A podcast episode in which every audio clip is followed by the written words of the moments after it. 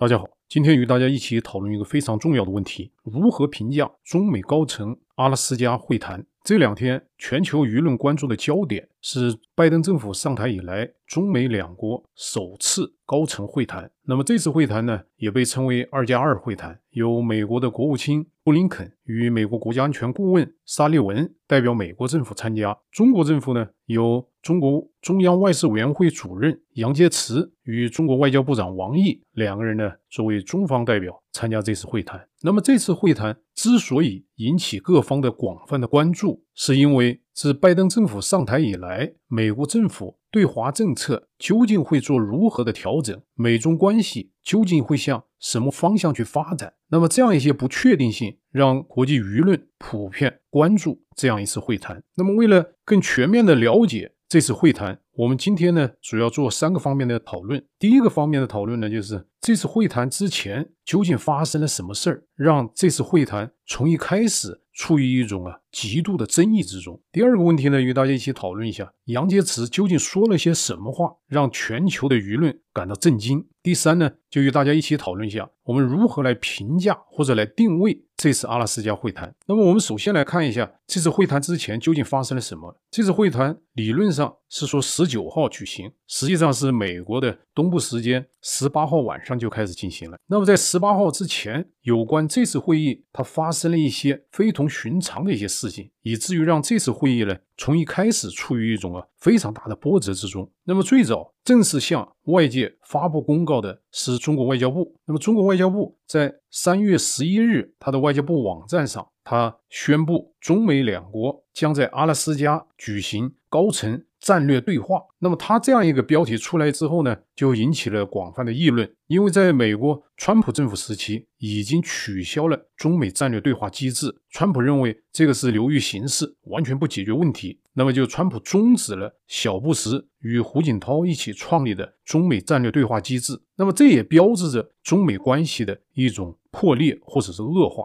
那么中国的舆论呢，也有很多批评习近平，因为把中美这样一个重要的战略对话这样一个沟通渠道，好不容易建立起来的，给它破坏了。那么习近平对这个方面呢，他也一直是出于一种压力。那么习近平也愿意把每一次美中之间的沟通，他都称为战略对话。那么给中国人一种印象，就是原来的战略对话渠道还是有的。所以这这个就是为什么中国外交部他会宣布中美双方呃高层将举行一种战略对话。那么这样一种说法呢，马上就引起美国舆论的一些争议，因为这个是不是拜登政府发出一些新的信息，要恢复与中国的战略对话？那么正好美国国务卿在接受美国国会的咨询，也被问到这个问题。那么美国国务卿布林肯非常明确地告诉国会议员，不存在战略对话。也根本不是战略对话，我们只是想表达我们的关切，也没有后续的外交活动。这次布林肯说的非常清晰，就这次所谓的会谈呢，就是把美国的关切要提出来，然后也没有下一步要跟你热络的，要跟你再进一步深化关系，那都不存在的，就是这么一次会谈。那么这个呢，就按这个通俗讲法，这就打脸了中国外交部，因为中国外交部他想让中国人呢感觉到哎很亲热，那感觉到关系在恢复，在回暖。这个可能是中国出于他的政治需要或者国内的政治需要，那么美国的国务卿这样亲自打脸，这个应该说是开局不利，让中共开局不利。那么双方对这次会谈不仅仅在这个方面去做了一些暗中的较量，还在一些其他方面对这次会谈呢也做了一些布局。那么中方他怎么布局的呢？中方他刻意选择在三月十九日审判被中共扣押的加拿大人质，那么以此向美国施压。因为你不是要会谈吗？不是要见面吗？我那边我拿加拿大人质，我让他加拿大人质的这个哀嚎，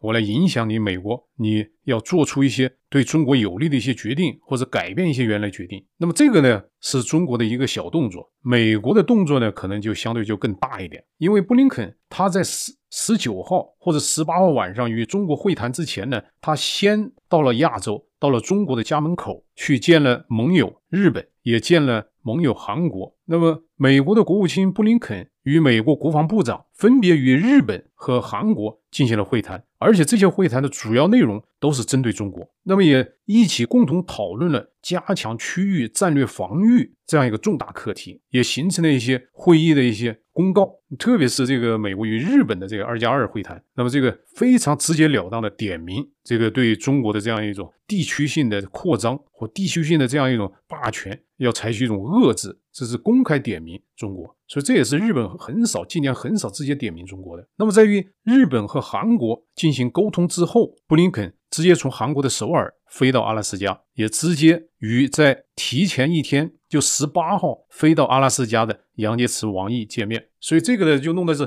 王毅和杨洁篪在阿拉斯加等布林肯。那么这个程序的设计呢，不完全是美国设计的，美国设计是布林肯从日本、韩国访问之后到阿拉斯加。那么中国他这个不知道怎么安排的，他提前一天他抵达这个阿拉斯加，因为中国他按他的十八号，实际上是美国的十七号，他们就已经到了阿拉斯加。所以这样就弄成了一种中国在那个地方等候布林肯，所以这这个动作呢，你说究竟是一种感官上是对谁好，对谁不好？那么这个可能是一个比较小的事情，但是也体现了美国的一些主动，因为这个安排呢是美国安排的。那么美国与中国打交道比较多了，也要提防中国那种所谓的应邀来谈判，来无限的拔高或者是贬低这次会谈。美国国务院在这次会谈之前，他把这个会谈的来龙去脉说清楚了，这是双方商定的一次会谈。那么美国就坚持。美国的原则，什么原则呢？你如果要举行会谈，那第一次会谈那只能在美国，我不可能我第一次跑中国去，这个就是美国的原则。那么在这个原则下，确定阿拉斯加会谈。另外一个美国的一个动作，在会谈前的动作，就让中国气急败坏。在三月十七日，也就是中国代表团出访到阿拉斯加的头一天，美国的国务院发布了有关违反香港自治法的二十四名中共和香港官员的制裁名单。这个制裁名单包括现任中共政治局委员、中国人大常委会副主任王成。那么这个让中共啊始料不及，因为他们一直认为是呃与拜登政府啊好像是有一种暧昧关系，或者有一种期望值，而且马上就要举行会谈了。那么在会谈的这个前两天，在中国代表团出发的前一天，突然宣布，而且这个宣布还不是来自于白宫，也不是来自于美国的国会，就是来自于布林肯的美国国务院，因为在美国的这个香港自治法授权美国的国务院，他可以直接根据香港的一些事态，他可以出台这样一种制裁决定。那么布林肯他就在十七号签发了这样一个制裁令，这个让中国应该说是中共啊对布林肯对拜登政府误判了，他们感到很震惊。中共他总在说别人误判，好像那个谁要说中国不好都是误判。坦率来讲，这件事儿中共是误判了。那么布林肯签署这样一个命令，他为什么让中共非常激动呢？因为在川普政府时期，川普政府依据这个香港自治法，他最高级别的制裁的官员就是到林郑月娥。这次川普政府啊对香港问题制裁的界限就封顶到了林郑月娥。那么这一次。拜登政府不动声色，而且在举行会谈之前突然发布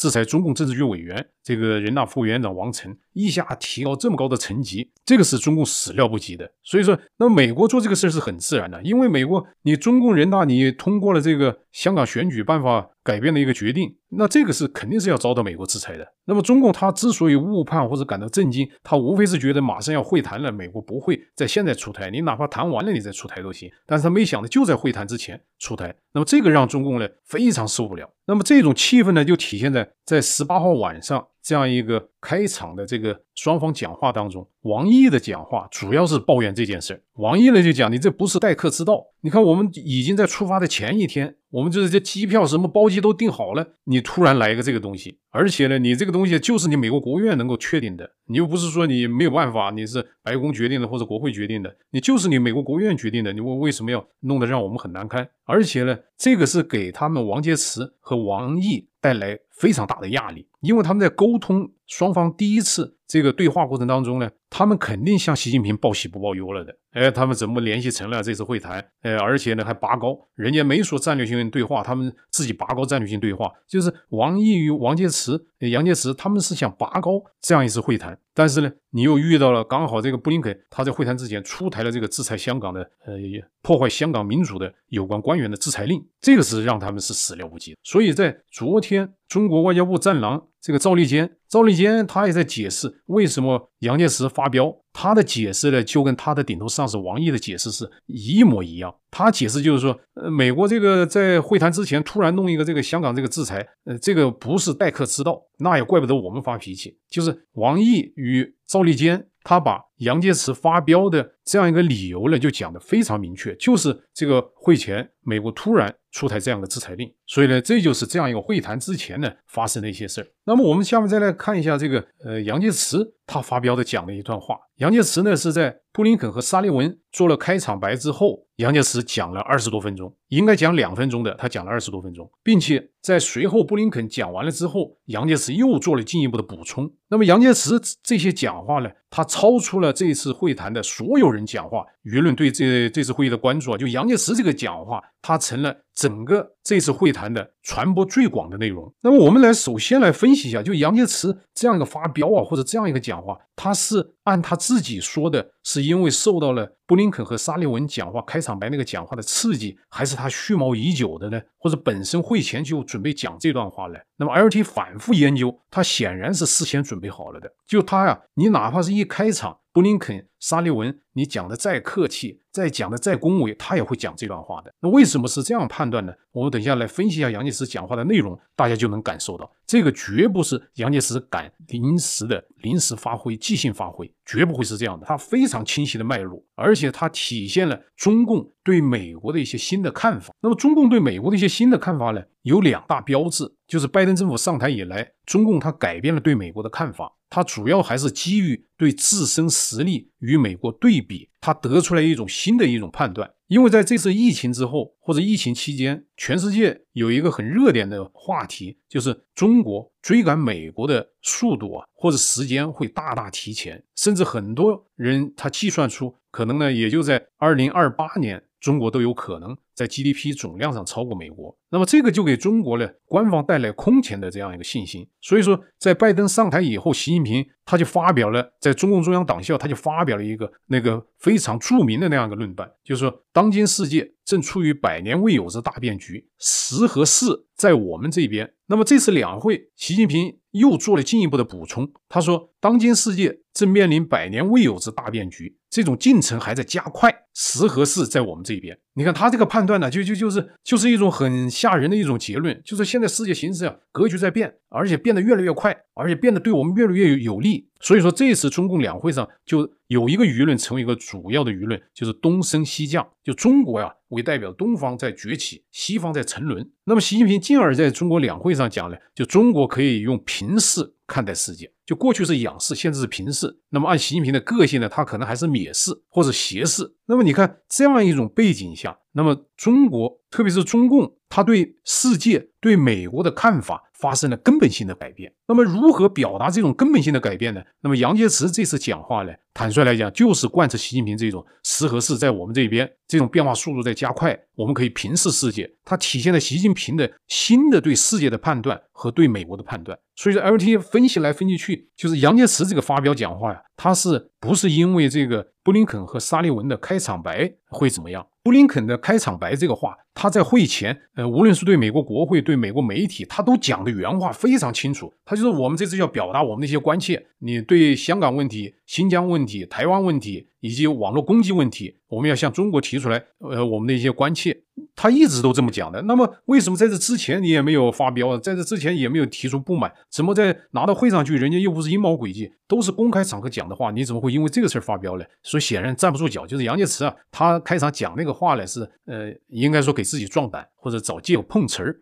碰瓷儿找借口。那么杨洁篪他讲这段话的，他的真实的目的和背景呢，他是来源于习近平在疫情之后。他的一种膨胀，他对美国和世界形势的新的一些看法。那么我们来看看杨洁篪究竟说了什么？你了解一下，你看他说的内容，你就知道杨洁篪绝对不是像他自己说的即兴发挥，他是代表了中共对世界、对美国的新的看法。那么杨洁篪呢，这次他一共讲了九句话，这九句话大家看看他这个呃讲些什么内容。他首先第一句话，他是讲了中国正处于实现第一个一百年的目标，也正在向第二个一百年迈进。这个我就不知道他这个话怎么来的，因为这个是美国国务院的呃翻译的这个正式的这个文稿。如果按我的理解的话，杨洁篪讲的可能是中共建党一百年，因为中国建国一百年，这个呃可能这个时候说是不是早了一些？那么第二个层次，这个第一个观点呢，他第二个层次他就讲就是中国两会的，你说他跑的这哪里是布林肯、沙利文刺激他讲，他就是来背诵的，就是把那个最近中国的两两会的一些公告啊，他拿到这边来宣读。呃，中国两零三五年要实现呃基本实现现代化，两零五零年要全面实现现代化，而且呢，他说中国全面战胜了绝对贫困，而且是。赤裸裸的讲，他是希望发达国家向中国学习，这是他讲的第一段话。就是整个第一段话，他讲什么？他来做中国两会的宣传。你说这个是生气吗？或者是背水一战？没有，他这个就是他精心策划的。他要借这个场合来宣扬中共啊，他取得的政绩，他的政权的合法性。这是他讲的第一句话。那么杨洁篪讲的第二句话呢，就是中国对国际秩序的理解。它发生了根本性变化。杨洁篪认为，呃，中国认为的国际秩序是联合国宪章和国际法，而不是这个西方国家倡导的什么基于规则的国际秩序。这是他讲的第二句话。那么第三句话呢？杨洁篪他是批评美国，呃，发动战争，通过武力侵略，推翻其他国家的政权，屠杀别的国家的人民。他说这是美国的国际形象的不好。他这几条扣美国这个帽子，不知道他的依据是什么，但他就这么就讲出来的。这是他讲第三句话。第四句话呢？杨洁篪讲也是批评美国，说在地区问题上，美国的长臂管理和压迫，呃，通过武力和金融霸权，把国家安全的触角伸得过长，这对正常的贸易活动，呃，产生了障碍。而且呢，美国煽动一些国家对中国进行攻击，这是他讲的第四句话。你看，这是像不像骂街一样的？而且很非常缺乏逻辑。第五句话说：“你美国不要说中国的人权问题了，美国的黑命贵 BLM 运动，你看你们自己都解决不了。所以在人权问题上，你美国管好你美国的事儿，我中国管我中国的事儿，互不干涉。这也是中共第一次就人权问题提出这样一些观点，要互不干涉。第六，中国的商业环境很好。”美国的企业都不想走，你什么强迫技术转让，根本没有，没有人去强迫美国企业留在中国，这就是一这这这这这就是一种发狠的话。你看不看不惯你走啊，你赖在那那是你自己想在中国赖呢。这是他第六句话，第七句话说网络攻击，无论是发动攻击能力还是可以部署的技术，美国都是佼佼者，不能把这个问题推给中国，这个不承不承认了。你之前川普政府时候，他们对强迫技术转让啊、网络攻击啊，中国还部分承认。他们存在的问题，现在是完全不承认了，没有这个事儿。是第七句话，第八句话就是你美国，你本身不代表国际舆论，西方也不能代表国际舆论，普世价值，呃，多数国家也反对你那个普世价值也不对，是他是讲的第八句话，从根本上我来推翻你。第九句话也是布林肯讲完之后，杨洁篪补充的一句话，也是被美国媒体评论最多的一句话。杨洁篪他说，美国没有资格，你用所谓的实力来与中国谈话，你还没有那个资格。不仅现在没有，二三十年以前你都没有。那中国不会吃这一套，就说你不要那个仗势欺人，或者之类，你没有那个资格，你用实力来教训中国，你没有那个实力的，你没有那个资格。这个也是，你看时于世，在我们这边，我们可以平视世界。这个习近平他对美国的新的看法之后，杨洁篪他能讲出这样的话，你在两个月以前，你都不能想象杨洁篪会讲这个话。那么杨洁篪这个九句话里面有哪一些很出格的话呢？而且给大家呃总结一下，就是第一。杨洁篪他正式宣布，中国不再承认现行的国际秩序，因为在去年或去年之前，中共他一直表态，他说无意挑战美国为主导的国际秩序。习近平本人讲过，杨洁篪讲过，王毅也讲过，但是这一次杨洁篪他是代表中共，他是不承认美国主导的国际秩序，我已经正式不承认了。原来中国的总想说，我不是秩序的破坏者，呃，我不会挑战现有的秩序，我会尊重你美国老大。那么这一次是中国第一次，网友们一定要记住这个，这是中国第一次正面的推翻和不承认现有国际秩序，这个是不得了的不得了。所以这这这是第一个，大家要注意一下这这个话。第二句话，第二个观点就王毅呃杨洁篪谈的非常出格的，就是中共他正式提出要挑战美国的金融霸权。那么大家都知道，美国以美元为代表的这种金融霸权是美国的实力形成来的，它这个也不是美国刻意去怎么去推广。你像美元能够形成世界性的这样一种硬通货或者是储备货币，那是因为美国的经济实力、政治实力和军事实力。它形成的。那么这次杨洁篪他首次提出来对美国金融霸权的挑战，这个也是历来从来没有过的，就中共从来没有正面的提过这种挑战美国的金融霸权，这是第二个值得呃注意的问题。第三个值得注意的问题呢，就是中共他正式提出来有关人权问题，他拒绝接受美国的批评。过去中共对人权问题，他们强调有一个过程，中国的人权也在不断的改善。那么这一次，中共他就完全拒绝了美国在人权问题上的一些批评或者沟通，而且他认为美国的这个呃黑命贵运动啊，那就是美国人权问题。你把你的呃黑命贵问题处理好，他把这个与新疆问题、与香港问题等同起来，这是第三个值得注意的，或他讲的比较出格的言论。他讲的第四个比较出格的言论呢，就是美国不代表国际舆论，西方也不代表国际舆论，而且世界上多数国家不赞成美国倡导的普世价值。这也是中共第一次在国际场合来宣布啊，他反对普世价值，或者反对西方的这个价值。你看这个习近平，他是不是体现习近平他越来越自信？呃，用中国话讲叫自信。那么你从国际上来看的话呢，那他这就是一种膨胀，这就是一种膨胀。所以美国不代表国际舆论，西方也不代表国际舆论，而且你西方这种普世价值，多数国家不同意。他这个多数不知道他指的是什么，可能是那些乱七八糟一些呃小的国家都加在一起，呃算数量，呃也许他可能还会考虑中国的人口人多。那么这样呢，他作为外交场合来批判或者来驳斥这种普世价值，这个也是非常罕见的。那么第五个呢，呃，杨洁篪讲话就是非常罕见，就是你美国没有实力来跟我谈，用实力这个角度来跟我谈话的话，你不够格，你的实力还不足不足以啊，凭借实力来跟我谈话，而且强调二三十年以前都不吃这一套。所以说，你看这一次杨洁篪啊，我们讲的杨洁篪讲的这个呃九句话，其中有五个很刺耳、呃很大胆的一些观点。你从这些来看，他是在贯彻习近平呢，时遇势在我们这边大胆的调整了中共对世界的看法、对美国的看法，而且明显抬高了中国对自身实力的认识和对美国实力的贬低。所以说，你看从这个角度，大家来看杨洁篪这个发飙，他根本不是因为布林肯和沙利文的开场白，他受到什么激怒，他是蓄谋已久、处心积虑做的这样一次啊宣言，代表习近平向全世界提出来的宣言。那么，LT 之所以花这段这么长时间来讲这个问题，是因为杨洁篪这段讲话没有引起足够的重视，很多人把它当做一种情绪的宣泄，这个不是的。从 LT 反复研究来看，他这段话就是习近平想找一个场合，找一个机会来公开向世界亮剑，向美国亮剑。就中国不再是过去的中国，不再是呃过去的中国共产党，而且不仅仅是要跟美国分庭抗礼，而且呢还要摆出一种咄咄逼人的架势来。那么这个呢，就是 LT 对杨洁篪这个讲话呀，呃做出的一些理解和评论。那么第三个问题，我们大家一起来讨论一下，就如何评价这一次中美高层的阿拉斯加会谈。LT 呢有三个评论，或者对这次会谈呢有三个评价。第一个评价呢，就是这次会谈是一个三无会谈。LT 曾经在这个 YouTube 上跟网友进行交流，当时 LT 认为预判这次会谈一定是双无会谈，那有的网友还不赞成。那么我今天呢，结合这个整个情况来看呢，应该是三无会谈。哪三无呢？第一，无会谈的成果。那今天布林肯呢，在